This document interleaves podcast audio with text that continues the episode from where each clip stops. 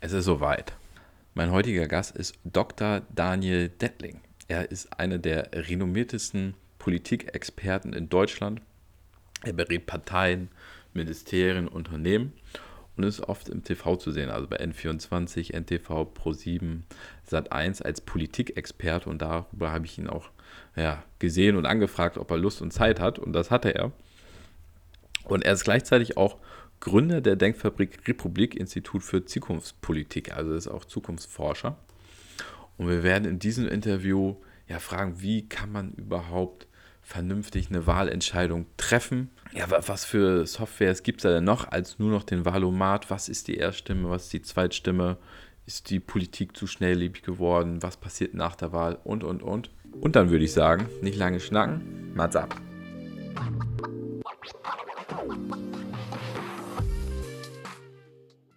Wenn sich jetzt jemand ähm, noch gar nicht so richtig mit den Wahlen, mit den Bundestagswahlen beschäftigt hat, wie kann man da eine vernünftige Entscheidung treffen? Ja, es gibt eine Reihe von ähm, Tools, die einem helfen. Es gibt den Valomat, der Bundeszentrale für politische Bildung, schon ein relativ lange, niedrigschwelliges Tool, äh, wo es um eigene Themenpräferenzen geht. Es gibt aber auch von der Uni Münster den Wahlkompass, äh, wo man ein bisschen mehr Möglichkeiten hat, äh, auszuprobieren, welche Partei oder Parteien zu einem passen. Es gibt sogar etwas ähnliches wie, wie Tinder, Wahlswiper, wo man eher so wischt und das ist vielleicht auch gerade für jüngere Erstwähler interessant, auch sehr einfach zu bedienen. Es gibt aber auch sehr spezialisierte äh, Tools, die dann eher also auf Antirassismus und Gleichstellung gehen. Äh, oder Klimawahlcheck zum Thema ähm, Klimaschutz, Klimawandel. Also es gibt eine Reihe von Tools, die da ganz gut passen. und wenn man im Netz schaut, äh, kann man das auch ausprobieren. Hm. Ja, ich hätte da auch mal nach einer Alternative zum Wahlomat geguckt, weil da geht es ja wirklich darum zu gucken, was steht in den Wahlprogrammen der jeweiligen Parteien denn drin und versprechen kann man ja, sage ich mal, viel, aber was dann hinterher dann rauskommt, ist ja immer eine andere Sache. Und deswegen gibt es auch ein, äh, ein Wahlomat, nenne ich ihn jetzt mal so ein Wahlprogramm, äh, das heißt Dein Wahl. Der, der hat sich damit beschäftigt, was ist in der letzten Legislaturperiode, wie wurde da abgestimmt. Und dann kann man selber so tun, als wäre man Bundestagsabgeordneter und selber auch nochmal abstimmen und gucken, aha, äh, welche Stimme passt denn wo überein. Wäre das auch eine gute Variante? Was halten Sie davon? Ja, das ist natürlich ein Vergleich zu früher. Wir leben natürlich jetzt in Zeiten, die so etwas äh, bewegter sind. Äh, viele sind verunsichert. Zum ersten Mal gibt es eine äh, Bundeskanzlerin, die nicht mehr zur Wahl antritt. Das hat es nicht gegeben. Von daher, äh, ja, das, das kann man machen im Vergleich äh, zur letzten Wahl. Aber ich glaube, in den letzten Wochen durch diese neue Konstellation, Angela Merkel tritt nicht mehr an und es ist viel Unruhe äh, aktuell in den Umfragen ja, man kann es probieren, man soll es vielleicht mehr, mehrere probieren. Also die Wahrheit liegt letztendlich darin, möglichst ja. mehrere zu probieren und auch zu vergleichen. Ja. Ja, da haben Sie genau das angesprochen, was mir auch aufgefallen ist. Und zwar viele ja, Freunde, Kollegen, äh, man, man, kriegt das ja auch im Internet von den Umfragen her mit, dass, das war jetzt die letzte Umfrage, die ich gesehen hatte, 40 Prozent wissen noch gar nicht richtig, wen sie, sehen gar keinen Bundeskanzler oder Bundeskanzlerin und ähm, ja, machen eher so ja, aus dem kleineren Übel. Und ich frage mich, wie, wie das kommt, weil eigentlich sind wir eine Demokratie, wo das ja das Schöne ist, dass wir mitentscheiden können, aber irgendwie ist das Interesse, ja, ist wieder sehr gesunken. Wie kommt das? Ja, ich weiß gar nicht, ob das Interesse gesunken ist. Äh, der, der, klassische Stammwähler, der immer die gleiche Partei wählt oder seit Wochen, Monaten weiß, äh, wer, wen er oder sie wählt, ich glaube, der stirbt aus. Äh, äh, die Landschaft, die politische Landschaft ist in Bewegung geraten und äh, von daher zögern viele, überlegen viele noch, sind unsicher, wen sie wählen. Auch die Parteien sind auch nicht mehr so klassischerweise unterscheidbar, wenn man sich die Programme anschaut. Es gibt einen großen Drang in die Mitte zu den Wechselwählern. Auch die Parteien sind verunsichert, welche Wähler sie vor sich haben. Von daher ist das, glaube ich, ein ganz logischer Trend. Ich denke, das wird bei der nächsten Bundestagswahl in vier Jahren noch wesentlich mehr äh, Unentschlossene geben. Ja. Okay. Das ist ja nicht so ein schöner Trend, sage ich mal. Ne? Kann man. Eigentlich, eigentlich wäre es doch schön, wenn es mal irgendwie so ein. also ich kann ja nur für mich sprechen. In den USA, als damals äh, Barack Obama angetreten ist, war ich so voll so, das, das ist äh, das nächste größte Ding. Äh, da war ich, war ich voll dafür. Und manchmal wünsche ich, wünsche ich mir so Barack Obama für Deutschland. Dass das natürlich nicht geht, weiß ich. Aber ja, kann, kann man das nicht irgendwie anders machen? Frage ich mich manchmal. Ja, wir haben andere Systeme in den USA, auch Frankreich ist das wesentlich personalisierter. Ja, das sind, äh, das sind Präsidentschaftsländer, wo man Präsidenten äh, wählt. Äh, da geht es äh, auch mehr um Show. Es geht, ein Politiker muss da auch quasi Schauspieler äh, sein. Bei uns, wir sind da etwas misstrauischer, vor allem die älteren Generationen sind da misstrauischer, wenn da äh, zu viel Show im Spiel ist. Es gibt eine ganz interessante Befragung aktuell auf europäischer Ebene man 16.000 Europäer aus zwölf Mitgliedstaaten gefragt, wenn es das Amt eines europäischen Präsidenten gäbe, gibt es ja nicht, einen EU-Präsidenten, Europapräsidenten, wen würdet ihr wählen? Angela Merkel oder Emmanuel Macron? Und da haben sich 40, 41 Prozent für ähm, Merkel ausgesprochen und nur 16 Prozent für Macron. Ja, Macron ist eigentlich so, ein, so eine Obama in Frankreich, ja, sehr charismatisch, er kann sehr, sehr gut reden. Merkel kann ja überhaupt nicht gut reden. Mhm. Und da sind die Leute misstrauisch. Die wollen eher so nüchternen, eher vielleicht sogar technokratischen äh, Politiker, äh, wissenschaftlichen Politiker, der abwägt und nicht so einen auf Show macht. Also äh, so gesehen hat jedes Land, äh, jedes System da auch seine eigenen Präferenzen. Und England wiederum ist mehr ähm, amerikanisch unterwegs. Äh, da gibt es halt äh, Boris Johnson, auch aus mehr oder weniger als Schauspieler, der da sehr populär ist wir in Europa, also im Kontinentaleuropa, sind da etwas äh, misstrauischer, skeptischer, was solche Typen wie Obama angeht. Also ich glaube, Obama hätte bei uns äh, auch Schwierigkeiten. Hm. Ja, das ja, kann man nie herausfinden. ich hatte, letztens hatte ich einen Podcast gehört von Lanz und Brecht, der ist jetzt ganz neu vor zwei Wochen. Und da meinte Richard David Brecht, den kennen Sie ja vielleicht auch, einer der, ja, würde ich sagen, bekanntesten Philosophen unseres Landes. Und der sagte, dass wir ja vor allem auf die Emotionen bei Politikern gucken. Früher guckte man sehr so, wer war ja vernünftig, was, wie kann ich eine vernünftige Entscheidung treffen?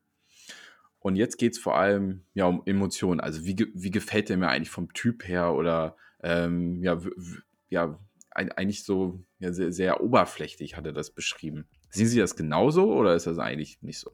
Ja, beides ist, glaube ich, eine Kombination. Es geht um Glaubwürdigkeit, Authentizität und äh, das kann man natürlich nicht trennen äh, von der Person. Ja, wem will ich äh, vertrauen? Wem vertraue ich meine Stimme, meine Zukunft an? Das ist ja letztendlich eine, eine Frage des, des, persönlichen Vertrauens.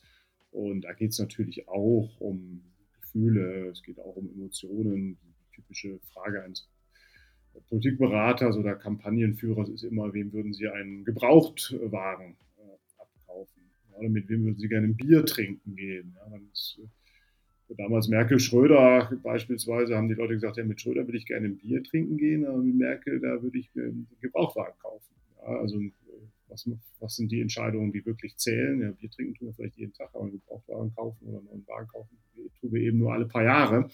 Und das sind die ähm, entscheidenden Fragen. Ja, und äh, so gesehen geht es natürlich auch um äh, äh Gefühle, Eindrücke, äh, Persönlichkeit, aber das muss authentisch sein. Die Leute merken recht schnell, ist das jetzt gespielt, aufgesetzt, ähm, Show oder steckt da wirklich was dahinter.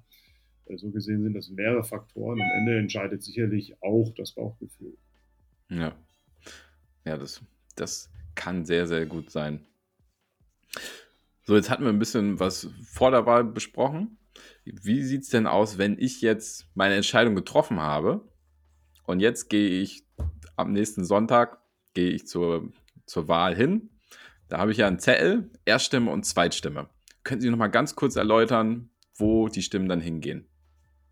Das deutsche Wahlsystem ist ja ein sogenanntes personalisiertes äh, Verhältniswahlsystem. Also mit der Erststimme wählen Sie eine Person aus Ihrem Wahlkreis, Wahlbezirk.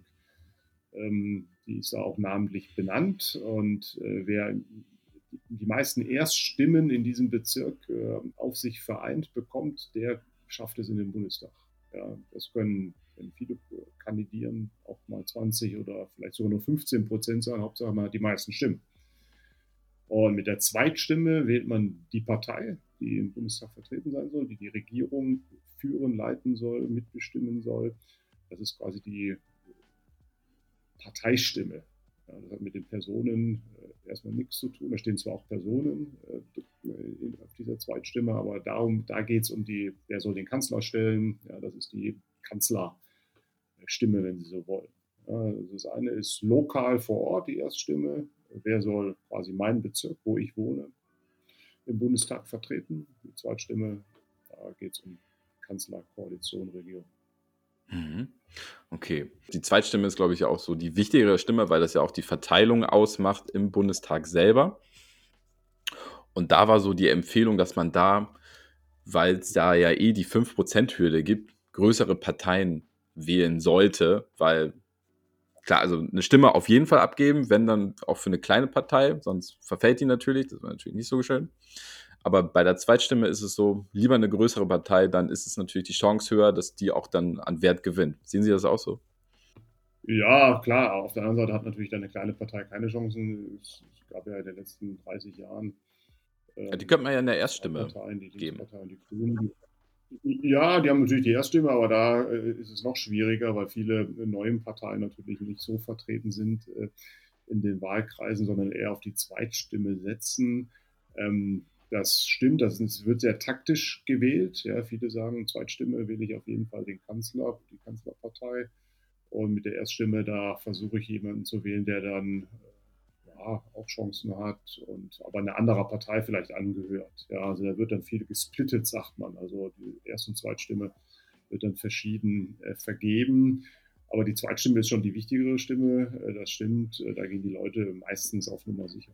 Es gibt natürlich auch Parteien, äh, wie die Linkspartei. Da ist es ja gerade zweifelhaft, ob sie überhaupt reinkommt. Sie so knapp über 5 Prozent in den Umfragen.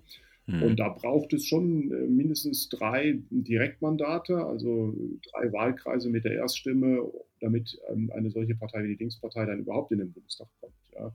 Also wenn sie die 5%-Hürde nicht schaffen, können sie trotzdem im Bundestag vertreten sein als Parteifraktion, wenn sie mindestens drei Direktmandate ähm, erreichen. Und äh, das ist natürlich für die Linkspartei sehr wichtig, beispielsweise. Und was ich mich noch kurz gefragt habe, bei der Erststimme, da gibt es ja jetzt keine 5%-Hürde. Wenn da jetzt zum Beispiel, ich, also ich, ich, will jetzt niemanden diskreditieren oder so, aber die Tierschutzpartei zum Beispiel, die jetzt nicht zur größeren Partei gehört, wenn die jetzt an erster Stelle kommt, würde dann die Tierschutzpartei mit dem Abgeordneten in den Bundestag ziehen oder gibt es noch irgendwelche Hürden? Das müssen drei sein. Das müssen drei Wahlkreise sein. Okay. Ja, gar nicht so einfach. Das ja. glaube ich, 290 ähm, ähm, Wahlkreise in Deutschland und davon drei zu bekommen, ist schon, ja, äh, schon eine Herausforderung. Es hat, haben noch nicht so viele geschafft. Die Grünen beispielsweise, die kriegen immer nur ein äh, Direktmandat bislang. Ah, okay. Ähm, ist, die Frage, ist auch nicht so viel. Mehr kriegen. Äh, es gibt Parteien wie die CDU, CSU, die kriegen mehr. Also von daher ist es für kleine Parteien sehr, sehr schwierig, über die Erststimme in den Bundestag zu kommen. Sehr schwierig. Also die leichtere Variante ist Zweitstimme. Ja. Ich habe mich auch gefragt, bei einer, warum gibt es überhaupt die 5%-Hürde? In Deutschland, auf europäischer Ebene sieht es anders aus. Da gibt es ja diese ja, genau, das wollte ich gerade. Ja, genau. Also, das ist eine berechtigte Ja, bei den Niederlanden gibt es das zum ähm, Beispiel gar nicht. Ne? Historisch ne? bedingt in Deutschland. Äh, wir hatten in der Weimarer Zeit, in den 20er, ja, genau, in Israel glaube ich auch nicht. Oder es gibt eine Hürde von 2, 3 Prozent, nicht 5 Prozent. Das ist historisch bei uns äh, aufgrund der Situation der Weimarer Zeit. Bevor die Nazis an die Macht kamen, gab es diese Hürde nicht. Und es waren zu viele Parteien oder sehr viele Parteien im Parlament und äh, haben quasi Regierungsbildungen sehr erschwert. Ja, also es dient eigentlich äh, dazu, diese 5%-Hürde, dass Regierungsbildungen, Koalitionen leichter möglich sind zwischen zwei, drei Parteien und äh, dass es da nicht zu Fünfer- oder Sechs- oder Siebener äh, Koalition kommen muss. Also ist eigentlich ein historisches Argument. Okay. Und man kann natürlich völlig zu Recht sagen, äh, das ist inzwischen überholt, dieses Argument. Äh, wir sind eine gefestigte Demokratie und warum nicht 3% oder 2%? Äh, ja, wenn man sich die Zahlen anguckt von den letzten Jahren, wie viele Stimmen dann einfach verfallen, weil die kleinere, also klar, es wurde gewählt Und äh, es wurden, es gibt ja auch sehr viele gute, kleinere Parteien gewählt, aber die verfallen natürlich. Es wäre doch viele, wäre doch viel schöner, wenn ja die dann auch ab einer bestimmten Hürde dann auch in den Bundestag ziehen, oder? Ja, genau. Das ist auch ein Trend, dass die sonstigen Parteien, die kleinen Parteien äh, immer umfangreicher werden, größer werden. Ich glaube in Berlin, Berlin wählt ja auch äh, äh, parallel zur Bundestagswahl haben wir inzwischen 16 Prozent sonstige. Ja, also es sind ja eigentlich schon mal drei mal fünf, äh, die da eigentlich rein könnten, wenn sie das entsprechend ja. äh, sich so aufteilen. Also es werden immer mehr kleine Parteien, die dadurch nicht reinkommen. Also das ist auch ein Argument sicherlich. Also vielleicht sogar auch ein rechtliches Argument, weil äh, das ist ja dann nicht mehr repräsentativ, wenn 16, 20 Prozent äh, gar nicht mehr vertreten sind. Ja. Jetzt haben wir gewählt. Also wir haben uns vorher informiert, jetzt haben wir gewählt, wir wissen, was die Erst- und Zweitstimme ist. Und jetzt die Frage, was passiert denn danach? Also was, was wird sich verändern, wenn jetzt Olaf Scholz, Armin Laschet oder Frau Baerbock an der Spitze ist? Kann man natürlich, ist natürlich sehr, sehr unterschiedlich, aber können Sie mal so eine Tendenz geben, wo sich was verändern wird? Ja, wenn die Grünen stärker werden und auch entsprechend in der Regierung beteiligt sind, waren sie ja jetzt lange nicht seit 2005, äh, ja, das sind ja schon 16 Jahre, quasi seit äh, Angela Merkel regiert, dann wird das Thema Klimaschutz, Umweltschutz natürlich äh, weit nach oben kommen. Ja, da wird es da Veränderungen geben, ähm, spürbare Veränderungen.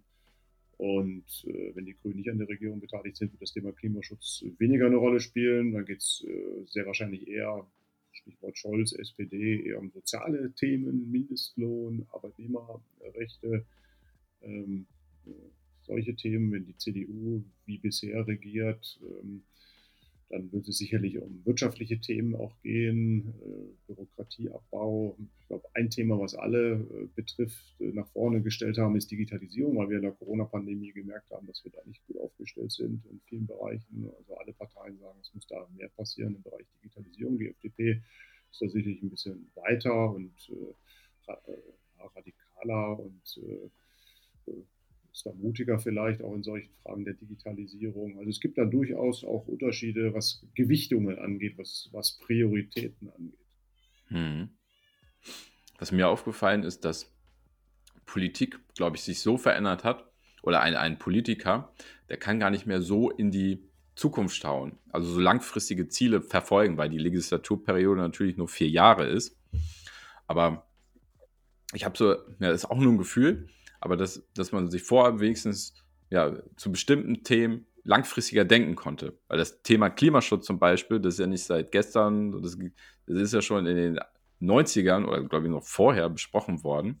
Und jetzt endlich wird das gemacht und das ist so das Einzige, wo ich denke, ja, das wurde jetzt mal so richtig langfristig geplant. Also das ist wirklich wichtig und wir müssen bis da und dann das Pariser Klimaziel erreichen. Hm. Sehen Sie das auch so, dass so ein ja, dass ein Politiker eigentlich nur noch im, ja, so, so schnelle Themen ja, abarbeiten muss. Weil der hat ja einen Tag von, also ein Tag hat ja auch nur 24 Stunden und der hat dann so viel auf der Agenda. Und dann kommen dann natürlich auch aktuelle Themen rein, wie Afghanistan, Konflikt und andere Sachen. Äh, da hat man ja gar keine Zeit mehr, in die Zukunft zu denken, oder? Ja, das ist ein grundlegendes äh, Thema, ob äh, Demokratien vielleicht äh, nicht langfristig äh, denken oder vom, System her weniger langfristig sind als andere Diktaturen. Aber wenn wir uns das genau anschauen, Diktaturen sind eigentlich noch äh, kurzfristiger unterwegs und überhaupt nicht äh, langfristig orientiert und nachhaltig orientiert.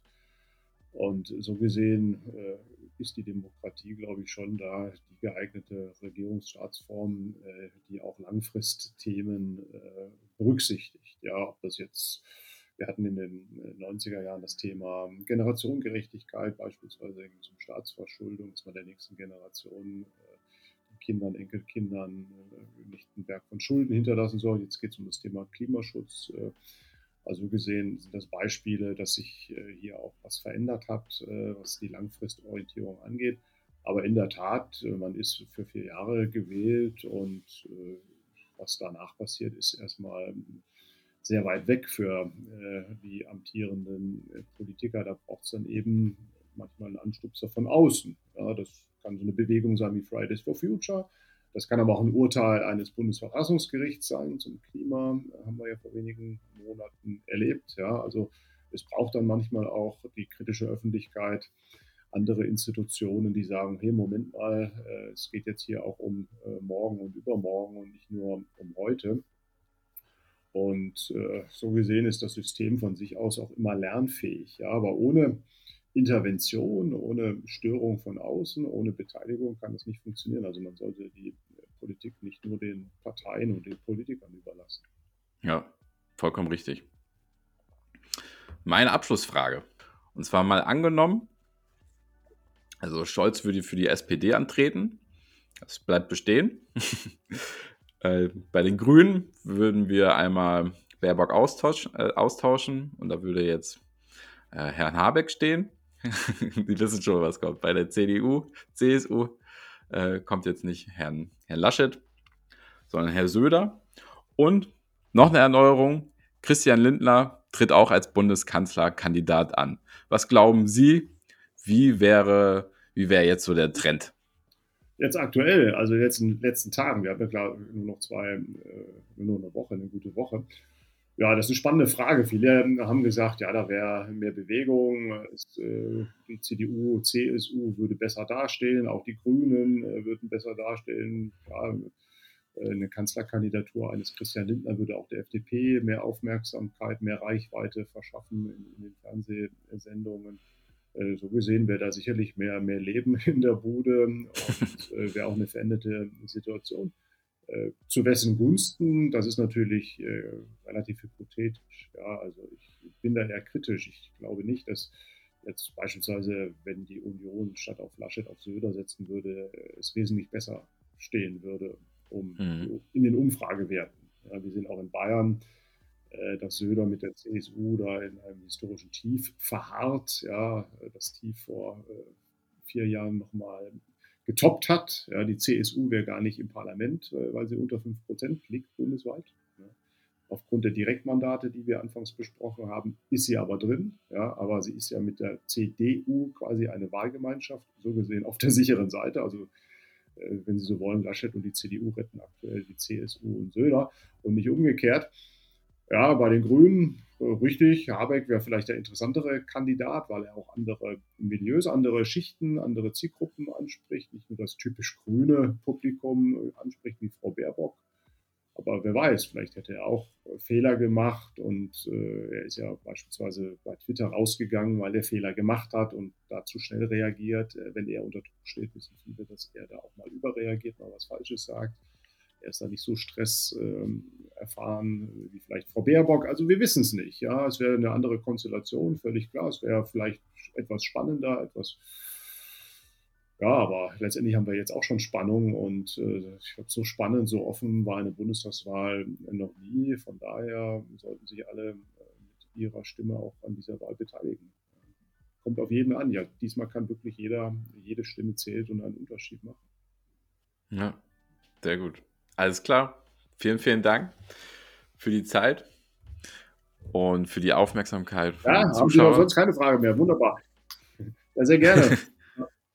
nee, das war es schon. Hat Spaß gemacht. Dankeschön. das war das Interview mit Herrn Dr. Daniel Dettling. Vielen Dank für eure Aufmerksamkeit. Wenn ihr mehr von ihm erfahren wollt, in den Shownotes habe ich einmal die Internetseite und er ist nicht nur Politikexperte, sondern auch Autor. Und er bringt im Oktober sein neues Buch raus. Eine bessere Zukunft ist möglich im Pöse Verlag. Wenn ihr euch das mal reinziehen wollt, macht das gerne. Kurz noch zum Abschluss wollte ich noch mal eine Sache kurz sagen. Wenn ihr jetzt immer noch keine Lust habt, wählen zu gehen, habe ich mal eine kleine, kleine Statistik hier vorbereitet. Also nehmen wir mal an. 100 Leute sind wahlberechtigt und 75 gehen hin. Und drei wählen davon die AfD. Dann hat die AfD nach Adam Riese 4%. Und das zweite Szenario ist, wieder 100 Wahlberechtigte, aber diesmal gehen nicht 75 hin, sondern nur 50. Und wieder, wie vorhin auch, wählen drei die AfD. Dann hat die AfD auf einmal 6% und sitzt im Bundestag. Und die AfD will man ja nur überhaupt nicht mehr im Bundestag sehen. Also Leute, geht hin, macht eine Stimme, zwei Kreuze und dann geht ihr wieder raus. Ciao.